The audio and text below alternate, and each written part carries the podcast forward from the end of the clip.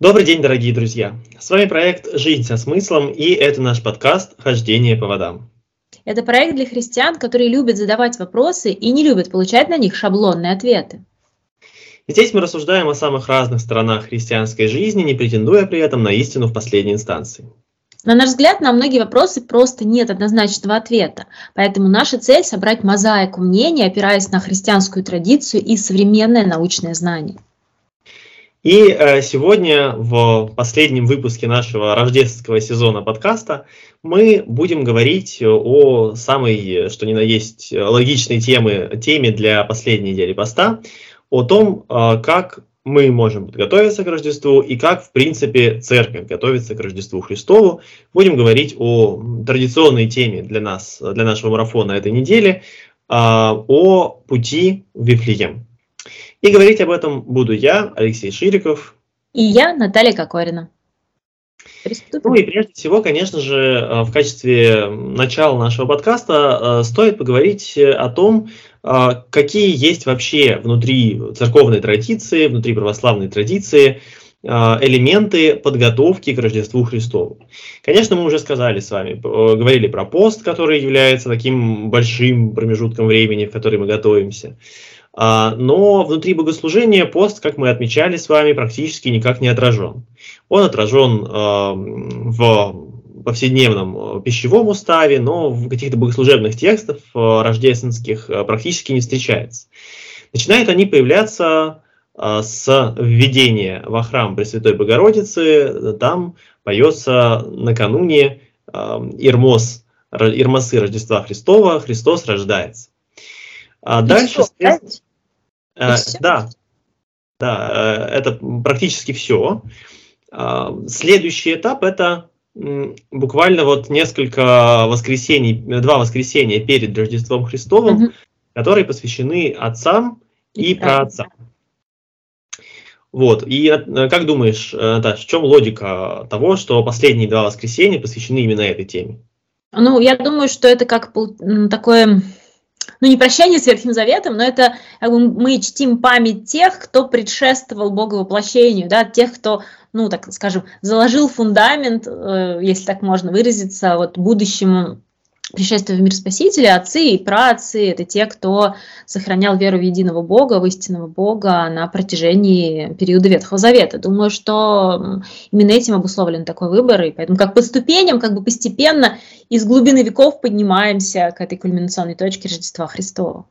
Да, а, вспоминаем людей, через кого пришел этот мир Иисус Христос. Да, как бы родословную, по сути, его таким образом тоже вспоминая земную родословную. Да. А, но самый интенсивный период подготовки начинается э, в церкви сегодня, когда выходит наш подкаст, 2 э, января. Это если мы говорим в переводе э, счета времени на григорианский календарь, а если считать в исконных юлианских числах, то предпраздник начинается 20 декабря и длится ровно 5 дней с 20 по 24 декабря включительно. Вот скажи, пожалуйста, а если Рождество это такой значимый праздник, это значимый праздник, да, который, в общем, а, знаменует пришествие в мир Спасителя, Бога воплощения, а, то почему так мало внимания, ну так мало времени церковь уделяет такой фокусной подготовке богослужебной? Вот, например, в случае с Пасхой, да, мы весь Великий пост, он все равно так или иначе обособлен, да, там ну, с самого первого дня, даже более того, за три недели до него начала уже начи, ну, как бы начинают звучать а, отголоски от этой подготовки к Пасхе, получается, мы 7 плюс 3, 10 недель уже настраиваемся и идем этим путем, а с Рождеством, ну вот так вот, да, какие-то легкие намеки, и потом все 5 дней только концентрированных таких упоминаний. Почему так? Почему так обделили Рождество? А, во многом это связано с тем, что сам, сам по себе праздник, более поздний, э, праздник Рождества Христова, он э, изначально вообще назывался просто богоявлением и, скорее всего, был не 25 декабря, а где-то вот 6 января, если говорить по юлианскому календарю, э, если переводить на григорианский 19 -го. И, э, соответственно, э, не было как такового праздника Рождества, было богоявление, и к нему была очень короткая подготовка, э, кстати, сразу уже по образцу пасхальной, потому что Пасха – это самый древний праздник. Mm-hmm. По образцу пасхальной перед Богоявлением тоже постились один день. Ну и, конечно же, вот в том формате поста, какой был в древности, mm-hmm. полное голодание, полное воздержание от пищи. И получается, что э, вот э, дальше, со временем, э, как, как и во всем, да, Великий пост тоже был когда-то один день, сейчас это 49 дней плюс, э, точнее 40 дней плюс Страстная Седмица, плюс 3 недели подготовки. Э, и также с Рождеством, в общем-то, этот пост начал постепенно расти, прирастать. Mm-hmm. И поэтому получается, что ядро поста мы имеем как раз-таки в сочельник, который и сейчас э, является таким днем э, максимально строгого поста, днем, э, в который есть традиция не вкушать до первой звезды, и это как раз-таки вот та самая древняя традиция По поста, сути, да. которая дожила, вот, несмотря ни на что, э, в этот день до наших времен. А потом, вероятно, вот в IV веке, чуть позже, появляется э, традиция поститься либо пять дней э, перед Рождеством, либо неделю. А, и вот э, отсюда уже, получается, эм, рождается, видимо, и вот этот период предпразднества, а, пяти дней. Угу. И в это же время, а, когда это, этот пост уже возник, э, в это время формируются богослужебные уставы, богослужебные тексты пишутся. До э, начала эм, второго тысячелетия, в общем-то, большая часть текстов уже написана. А пост длинный, сорокодневный, устанавливается как обязательный э, только во втором тысячелетии уже, в самом начале. То есть он существует, видимо, э, некоторая традиция просто в разных местах, но э, очевидно, что она еще не настолько широко распространена, как, например, Великая. Да, что ты сказала? Как общеупотребимая, я поняла, да. А формирование богослужений как бы уже да. Но. И получается, что пост сформировался позже того, как сформировалось богослужение, и поскольку, в общем-то, второе тысячелетие это во многом такое, э, там значительно меньше каких-то литургических новшеств, литургического творчества, то и э, возникший пост, он э, не э, вписался, не вписан в литургическую традицию. Mm-hmm. И, и в какой-то мере мы, наверное, можем говорить о том, что мы сейчас живем э, в период продолжения формирования, потому что весьма вероятно, что ну, очевидно, что запрос на то, чтобы осмыслить этот пост как-то да. есть. И, вероятно, церковь будет отвечать на это э, со временем, когда не, будь, э, не будет уже страха о том, что вдруг какую-то букву неправильно поменяли. А, несомненно, церковь включит в свою практику больше, соответственно, каких-то деталей а, подготовки к Рождеству Христову. Мне кажется, это было бы здорово, потому что действительно это второй по значимости все-таки пост в году. И, ну, праздник, да, конечно, он не настолько значим, как Пасха, но все-таки он значимый. И было бы здорово, если бы вот эта подготовка, она э, выражалась и в том числе внутри богослужения, в каких-то смыслах. А, это помогло бы разбавить э, фокус, ну, как бы, чтобы он был не только на еде, а еще и на чем-то. Да? Я не говорю, что на еде не нужно, но как бы, чтобы было какое-то дополнение к этому богослужебное. Ну, а пока фокусируемся на чем можем, и никто не мешает нам самим да, читать молитвы э, предпразднства раньше. Правильно? Мы же можем так делать. Но сейчас мы все-таки говорим именно о непосредственно последних, последних днях перед пришествием в мир Спасителя, перед фокусной подготовкой вот этой последней недели, даже чуть меньше недели уже получается. И, конечно, кульминацией является сочельник. И вот здесь ты сказал такую интересную вещь, на самом деле, что богослужение вот это сочельника в частности, да, оно э, выросло из, по сути, подготовки к Пасхе. Можешь чуть подробнее об этом рассказать, потому что, ну, это довольно неожиданной может для многих казаться информацией. И не сразу эти параллели вот так в голове это выстраиваются. А, да, а, богослужение, э, ну вообще в принципе, если сказать немного, несколько слов про характеристику тех дней, которые есть до сочельника, то предпразднество там а, заключается в большом количестве богослужебных текстов, которые ликующие, торжествующие, они действительно предпразднственные. Mm-hmm. То есть в этом отличие, в общем-то, этих дней от Страстной Седмицы, потому что mm-hmm. на Страстной Седмице там вспоминаются какие-то события, которые описаны в Евангелии, эти события печальные, и хотя там есть намеки на Пасху, но в целом все равно там больше скорбного сопутствия Христу. а дни предпразднства Рождества, они в основном радостные, в кимвалях возгласим, в песнях воскликнем, в Вифлееме уготовись, то есть призывы к тому, чтобы приготовился Вифлеем, чтобы все радовались, потому что показывает э, уже предвидится рождение Христа. Но mm-hmm. Действительно день сочельника, он довольно сильно отличается. Он отличается и от э, дней предпразднства в том числе, и в нем больше значительно вот этих параллелей с Великой Субботой. Мы, это одна из моих любимых тем, потому что в свое время я был очень удивлен тому, что это нашел э, в День Сочельника. Ну, сама история, само уподобление, оно понятно.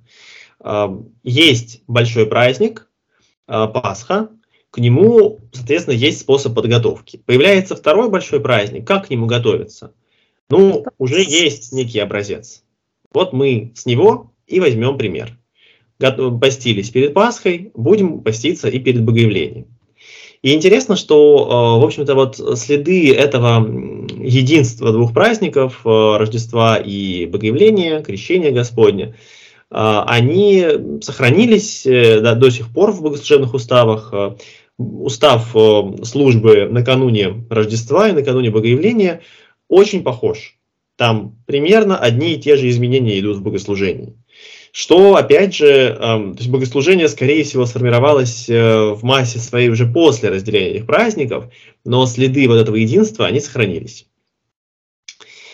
А, и что касается богослужебных текстов, то э, вот в эти дни подготовки, в день э, сочельника, там э, идет, идут тексты, в общем-то, тоже предпразднственные в основном, но помимо этого в, на повечерии, на повечерии, которая служится в сочельник, э, на практике оно чаще всего опускается, поэтому практически никто и не знает об этих текстах.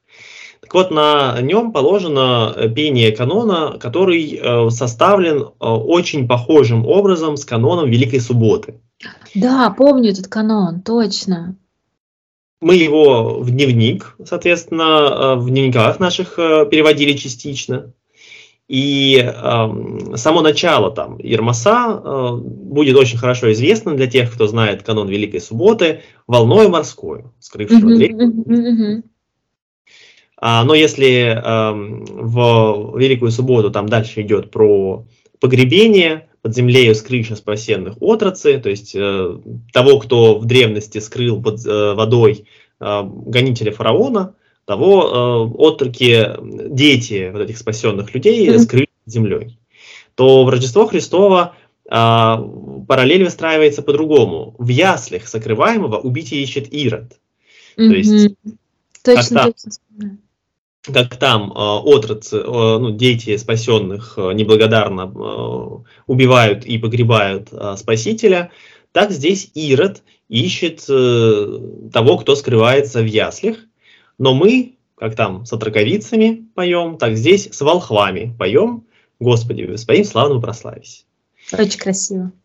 Да, это параллель очень интересно. И там очень много, на самом деле, этих, этих текстов. Прям очень рекомендую почитать. Э, канон составлен в целом прям э, в подражание к подражание канону пасхальному, точнее, канону Великой Субботы. Например, э, ну, последний Ермос, который тоже очень известен, «Не рыдай меня, мати», он э, переделан как «Не дивися ныне, о мати, видящий яко младенца, того, кого из чрева прежде деницы родил отец». Ну и так далее. Соответственно, очевидно, что структура такая же. И дальше, по сути, вот в той же девятой песне, как в Великую Субботу есть диалог между Богородицей и Спасителем, э, диалог скорбный, так здесь тоже э, в предпразднестве Рождества, в День Сочельника, тоже есть диалог Богородицы и Спасителя про его бегство в Египет э, и про то, что все равно все в итоге будет хорошо для него. Слушай, ну вот с структурой богослужения мне у меня в голове утряслось, уложилось, да, что действительно есть логика. Вот был главный праздник, уже выработалась система, когда э, устанавливали и как-то упорядочивали богослужение следующего по значимости праздника, опирались на имеющийся образец. Все понятно. Но вот с точки зрения смыслов, да, почему здесь то, э, то есть почему вот это заимствование тоже произошло? Оно, с одной стороны, вроде бы немножко заимствование от противного, да, но в то же время явно было желание устроить, ну, по, по крайней мере, похоже, что было желание эту смысловую перекличку устроить. Хотя праздники по события, по содержанию, они очень разные. Ведь это же канон Великой Субботы, не Пасхи. Да, это то есть канон такого скорбного времени, а он распятие, погребение, а здесь Рождество, наоборот, ликующая радость. И вот есть ли какие-то ну, мнения, версии на этот счет, э, чем вызвана такая параллель? Да, здесь на самом деле тоже одна из моих любимых тем, которую мы в дневниках отражали, поэтому для, я думаю, многих наших слушателей эта тема будет знакомой. А, но основная идея в том, что, в общем-то, в Рождестве Христовом также есть некоторые ноты, некоторые ноты скорби. Потому mm-hmm. что а, Христос рождается в этот мир а, никем не замеченный, никем не увиденный. И, ну, в общем-то, то, как описывают это евангелисты, они описывают это явно с желанием показать, что как в конце жизни Христа не приняли, так и в начале жизни он тоже не был, в общем-то, принят. К нему приходят поклониться волхвы, которые, в общем, э, которые были язычниками. К нему приходят поклониться пастухи, которые были эм, э, не очень уважаемы в обществе из-за того, что не могли соблюдать все правила Моисеева закона. Mm. И э, получается, что э, Христос с самого своего рождения окружен нечистыми людьми э, для языческого представления мира а, а в то же время в то же время люди, которые должны бы были его встретить, они его не встречают. А власть, как в конце его жизни, так и в начале его жизни, встречает его и вовсе гонениями и притеснениями. Ирод ищет убить младенца. И на самом деле эта параллель, она э, довольно-таки э, логична, э, она очень э, глубокая, очень большая, потому что даже если мы наверное, посмотрим на проскомидию и э, на ту символику, которая в ней заложена, то э, там можно заметить, что толкователи этих чинов говорят о том, что там одновременно символизирует собой и Рождество Христово, и погребение. И когда ты не знаешь всех этих параллелей, такой думаешь, ну как, в смысле? Ну, ну да, пещера это единственное, казалось бы, что их объединяет. Но на самом деле это больше, да, и э, пелены, пеленами, э, это у нас сегодня погребают, не в пеленах а тогда погребали также в пеленах. Как да, и... много параллелей. Гроб и ясли. Да. Гроб, ясли, пещера, пещера, гонитель, гонитель. А, бегство, ну, как бы сошествие в Египет, сошествие в ад. В ад, да, правда. Много этих э, идей здесь э, параллельных возникает. И мне кажется, что, э, ну, какие у тебя, давай спрошу, впечатления о, от таких параллелей? Во-первых, я подумала сейчас, что это очень интересно с точки зрения в целом вот этого земного пути Христа, потому что вроде бы при всей разности настроений, да, при всей разности ситуации и смыслов, да, тут младенец, там уже взрослый муж и так далее, да, и тут вроде путь к воскресению, ну, распятие и дальше воскресенье, а здесь Рождество, такая тихая радость, но при этом столько вот этих перекличек, эм, ну, во-первых, это очень красиво, мне очень нравится, ну, наблюдать такое, да, и это и в этом есть еще какой-то, мне кажется, дополнительный смысл, да, вот этих какие-то такие референсы, и они также показывают, мне кажется, еще, что как по-разному мож, могут восприниматься те или иные события в том числе. И, кстати, я еще, знаешь, о чем подумала, когда ты говорил про вот это э, скорбные параллели, страстные э, параллели вот в теме Рождества, да, что, ну, по сути, ведь эм, мы знаем, по крайней мере, и те, кто составлял богослужение, они уже знали, да, и понятно, что и, э, скорее всего, Богородице это было открыто, когда Христос родился, рождался, э, ну, что он э, рождается, в общем-то, не для того, чтобы тут в золоте и шелках как-то в мире царствовать, ну, в земном смысле этого слова. И в этом тоже, наверное, какая-то скорбь может присутствовать, в этом, в общем, радостном событии. И, кстати говоря, мне кажется, вот тут ты как э, специалист по иконографии можешь сказать, что на иконах же часто Богородица изображается скорбным, со скорбным лицом, так ведь?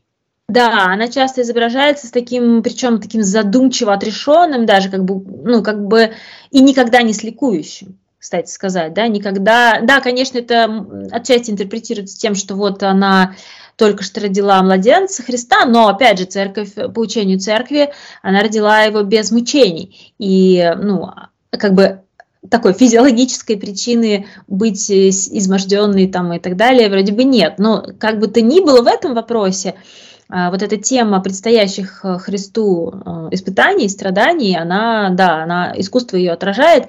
И, кстати, параллели с между Рождеством и Воскресением, они отражаются вот уже не в изобразительном искусстве, в первую даже очередь, а в архитектуре, потому что апсида алтарная, она же осмысляется э, у нее как бы двойным таким способом, как пещера Рождества и как пещера Воскресения всегда. И это подчеркивается и тем, как, какие изображения там используются для оформлений, и в целом какой смысл в структуру храма заложен.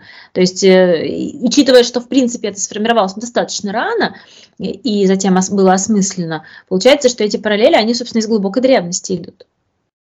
Да, действительно, это так. Э, ну и вот, собственно, если говорить о текстах, наверное, это основные особенности э, дней подготовки к Рождеству. Если говорить о непосредственно богослужениях последних, последнего дня, тут дни накануне сочельника, ну там обычные богослужения идут просто с ставками текстовыми. Здесь э, вряд ли можно выделить какие-то особые богослужения, которые прям обязательно стоит посетить, как мы это, как мы это делаем и выделяем э, в Великий пост.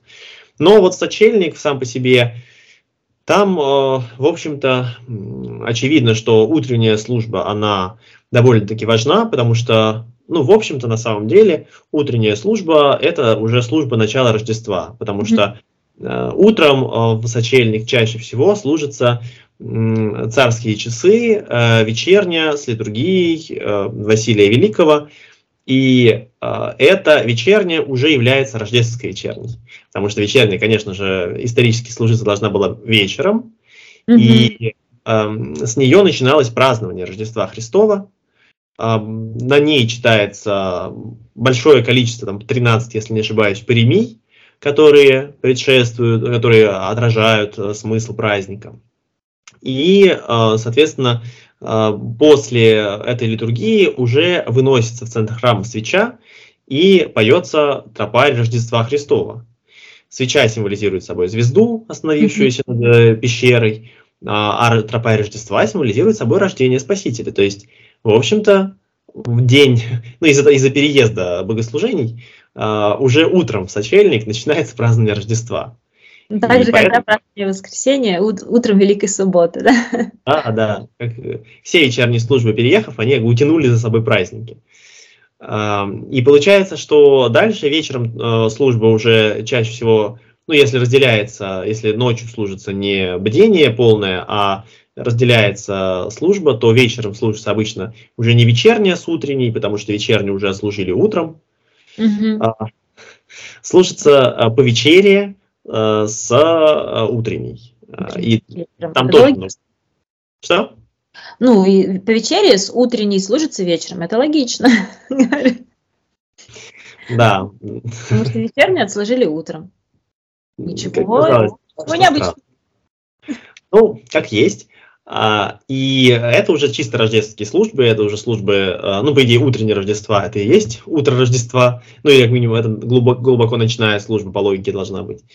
На повечерии поется, обычное, кстати, для повечерия песнопение «С нами Бог», но из-за того, что это канун Рождества, то эти слова, они воспринимаются особенно торжественно, особенно уместно, празднично. А, и ночью обычно служится литургия, но здесь мы уже как-то обсуждали, когда говорили про традиции рождественские, что ночная литургия э, хороша как нечто необычное, но если тяжело и в вашем городе есть утренний, то вполне нормально сходить на утреннюю, потому что здесь и так, и так нормально, и можно. Ну да, потому что действительно зимние ночные службы не всем даются легко, я из их числа, из тех, кому они даются нелегко. Но у нас только одна литургия, поэтому я все равно не хожу, потому что хочется приобщиться к общему, к общему празднованию. А, знаешь, о чем я хотела бы еще поговорить? Вот э, мы сейчас с тобой посмотрели довольно-таки широко и глубоко на то, как церковь готовится к непосредственно встрече Христа и как э, она освещает и осмысляет эти последние перед Рождеством дни. А, но мы все живем в ну ладно, большинство из нас живет в миру, да, в обычном повседневном жизни нашей мы не посещаем в эти последние дни прям все богослужения, да, и встает вопрос, а как эм, провести эти дни э, обычному среднестатистическому христианину, гражданину так, чтобы они действительно были путем Вифлеем, но при этом и не оказаться в отрыве от там, своих близких, от семьи, в целом от э, ну, окружающей обстановки. То есть как сочетать э, вообще подготовку к празднику и то, что происходит вокруг, тем более, что это, как правило, ну, для большинства людей это праздничные дни, то есть это длинные э, новогодние рождественские выходные. Вот что здесь, давай попробуем ответить на, на наш любимый вопрос, а делать-то что? Э, что бы можно, что бы ты порекомендовал? Потому что у людей часто возникает диссонанс. Вроде сейчас праздники, да, э, выходные, у детей каникулы, надо кататься с горок, ходить на ярмарки, на елки, на новогодние.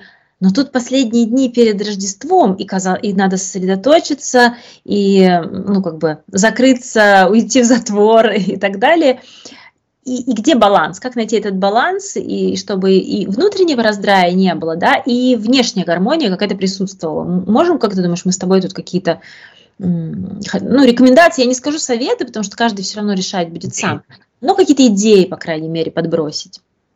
Ну, первое, что стоит отметить, это то, что, в общем-то, в эти дни, ну, за исключением некоторых ноток сочельника, э, скорби как, как таковой нет. То есть там mm, все... Это важно радостным ожиданием, а, предпразднованием. То есть в целом сама идея того, что рождественский пост весь, он более такой предпразднственный, нежели предскорбный, а, эта идея верная. Она совпадает и с э, смыслами текстов предпразднества. Поэтому э, тут дальше уже как бы каждый может для себя решать, как он предпразд... предпразднует, может быть, э, читая святых отцов или современных библеистов э, и погружаясь э, в себя молитвой и молчание, если позволяет ему обстановка это сделать. Э, ну а если у него э, семья, дети и единственные в году нормальные выходные, то нет ничего плохого в том, чтобы э, сходить с ними порадоваться от предпраз... предпразднуя, в общем-то, Рождество Христово. Mm-hmm. Мне кажется, еще знаешь, о чем важно помнить? о том, о чем мы уже не раз упоминали в наших рождественских, предрождественских выпусках, о внимательности и бережности к чувствам э, наших близких и тех, кто нас окружает. Потому что на самом деле нам часто с дальними проще быть бережными, какими-то вежливыми, внимательными, а с ближними это не всегда легко. Но поскольку мы готовимся именно к встрече Рождества в эти дни, э, по сути, пришествие в мир Христа, который есть воплощенная любовь, то помнить здесь о любви и руководствоваться по возможности этой любовью, ну, в своем выборе очень важно, да, когда мы принимаем решение, вот сейчас мы как проведем этот день, как мы проведем, организуем эту подготовку, да, сколько мы уделим внимания, то есть сколько времени оставим себе, да, и я не говорю, что не нужно оставлять себе, но нужно, конечно, чтобы у нас были силы потом дарить что-то окружающим, но и смотрим ли мы Э, также и на то, ну, а подарили ли мы эту самую любовь окружающим и создали ли атмосферу э, предпразднственной радости вокруг себя. Мне кажется, если этот принцип тоже держать в голове, то это может помочь снять какую-то тревогу или какой-то такой отчасти искусственный диссонанс, который порой создается вокруг этой темы. Да, когда мы говорим об этом, мне сразу вспоминается э, любимая, ну, я нередко в последнее время привожу ее в пример, притча о милосердном самарянине, которую мы часто воспринимаем как просто указание на то, что нужно заботиться о ближних, но, в общем-то, если мы вспоминаем контекст, то там понятно, что э, посыл этой притчи острее, чем просто забота о ближнем. Там э, речь идет именно о выборе между тем, послужить Богу, э, ну, как понимают обычно это люди, сходить в храм, э, побыть, э, побыть в особом месте, или послужить ближнему, потому что левит и священник, они прошли мимо этого израненного человека не столько, наверное, и не только потому, что были жестокими или бесчувственными по отношению к нему, а потому что они шли служить в Иерусалимский храм. И да. если бы они прикоснулись к этому человеку, они бы осквернились. И вот они сделали свой выбор, да. Тот выбор, который зачастую делают и христиане. Мы лучше да. не с ближними время проведем, которые, может быть, остро нуждаются в этом. Пойдем в храм, потому что это выше, это важнее. И вот этот выбор Христос, в общем-то, явно показывает как далеко не самый э, лучший, а лучшим выбором он называет выбор милосердного самарянина, который, пренебрегая всеми этими правилами, он помог этому человеку и позаботился о нем. Вот, мне кажется, это хорошая ролевая модель, быть милосердными самарянами в этот период. Ну, это не значит не идти в храм вообще, это значит просто помнить о вот этой о соотношении и внимательно присматриваться и прислушиваться, кто и как нуждается в нас в это время. Ну и еще один способ, который уже такой, знаешь, более прикладной, наверное, но от того не менее действенный, который можно было бы рекомендовать, это, да, мы не можем зачастую ходить на богослужение, прям вот на все-все-все, да, но вполне в нашей власти добавить какие-то тексты из этих богослужений в нашу повседневность, в наши молитвенные правила. Не обязательно вычитывать там весь канон не знаю, предпраздственный, да, можно добавить всего несколько текстов, но мне кажется, они уже э, привнесут соответствующее настроение. Недаром мы с тобой ну, уже давно практикуем это в наших дневниках, но и в целом, э, как бы, что имея дневник или не имея его, сделать это сегодня, мне кажется, практически любому человеку под силу с современными возможностями и доступностью информации. Э, это такой лайфхак, который вполне себе применим, как мне кажется. Да, да, и по отзывам, то есть мы же начинали в свое время это именно с Великого поста, и по отзывам на Великий пост, а, это маленький текст, он позволял концентрировать свое внимание, оставаться а, в памяти о том времени, которое идет в церкви. То же самое, в общем-то, и здесь относительно рождественского периода.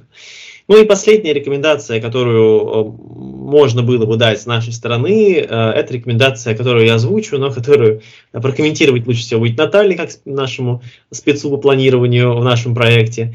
А, важно э, не пытаться успеть все, потому что опасность загнать себя в этой гонке, она существует, а все-таки это праздники, это выходные, это время, когда можно постараться жить размеренно. Да, мне кажется, это то, что, возможно, стоило и вначале сказать, но в конце обязательно хочется э, этим предостережением завершить э, наш сегодняшний разговор. Потому что э, вот это вот стремление успеть все, оно очень пагубно, оно разрушает и ощущение радости, и внутреннюю собранность, и тишину. И в конечном итоге можно подойти к празднованию Рождества э, с, в состоянии опустошения. И э, более того, ну, это как бы не, наш, не, не только чтобы наша гипотеза. Во-первых, и на себе не раз я такое ощущала. Во-вторых, я не раз, например, слышала такое и от других людей, от участников, ну, участники марафонов, э, часто делятся тем, что вот рождественский пост проходит, вроде бы и то, и все, и это хочется, все пытаешься ну, впихнуть в свой график, и к Рождеству подходишь, а счастья нет, да, радости нет, а где она? А, это во многом ну, результат вот такого вот, э, скажем, предпраздничного переедания, но только не в плане пищи конкретно, да, а переедание в плане впечатлений, информации, каких-то усилий, вложенных нами. Здесь очень важно грамотно выстроить свою диету. Эм, это, это правда важно, потому что э, еще сегодня культура празднования и Нового года, и Рождества тоже, она обретает вторую жизнь, об этом много говорят, много пишут, много разных рекомендаций, эм, много всяких вдохновляющих идей, э, просветительских идей.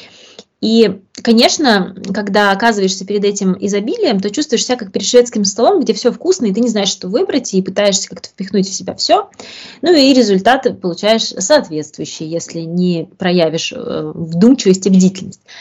Поэтому э, мне кажется, что здесь лучше всего изначально определить себе какой-то ключевой фокус, кстати, о чем мы говорили в самом начале нашего марафона, да, фокус как некий лейтмотив, некую общую идею э, вот, поста именно этого года и подготовки к Рождеству.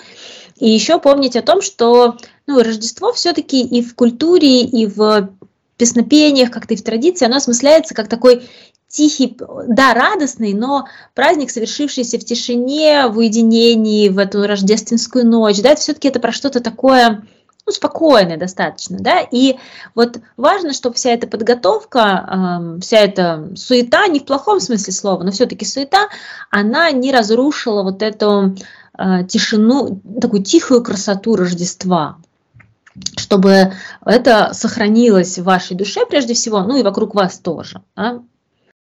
Мне кажется, ну, это можно взять внимание. Да, на этой прекрасной, красивой, э, замечательной и какие еще есть прилагательные, восторженной ноте мы можем и завершать наш сегодняшний подкаст. Спасибо всем вам, э, что были с нами. Спасибо всем, кто участвовал в нашем марафоне, кто э, слушал наши подкасты. А, мы были очень рады пройти с вами весь этот путь, э, ну и продолжим сейчас в ближайшие дни предпразднства и в Рождество Христово еще идти.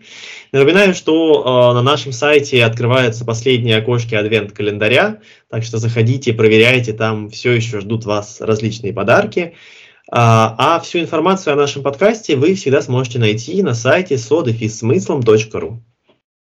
И если вам понравился наш предрождественский выпуск, то не забудьте поделиться им с друзьями, отправьте им его вместо рождественской открытки или вместе с ней.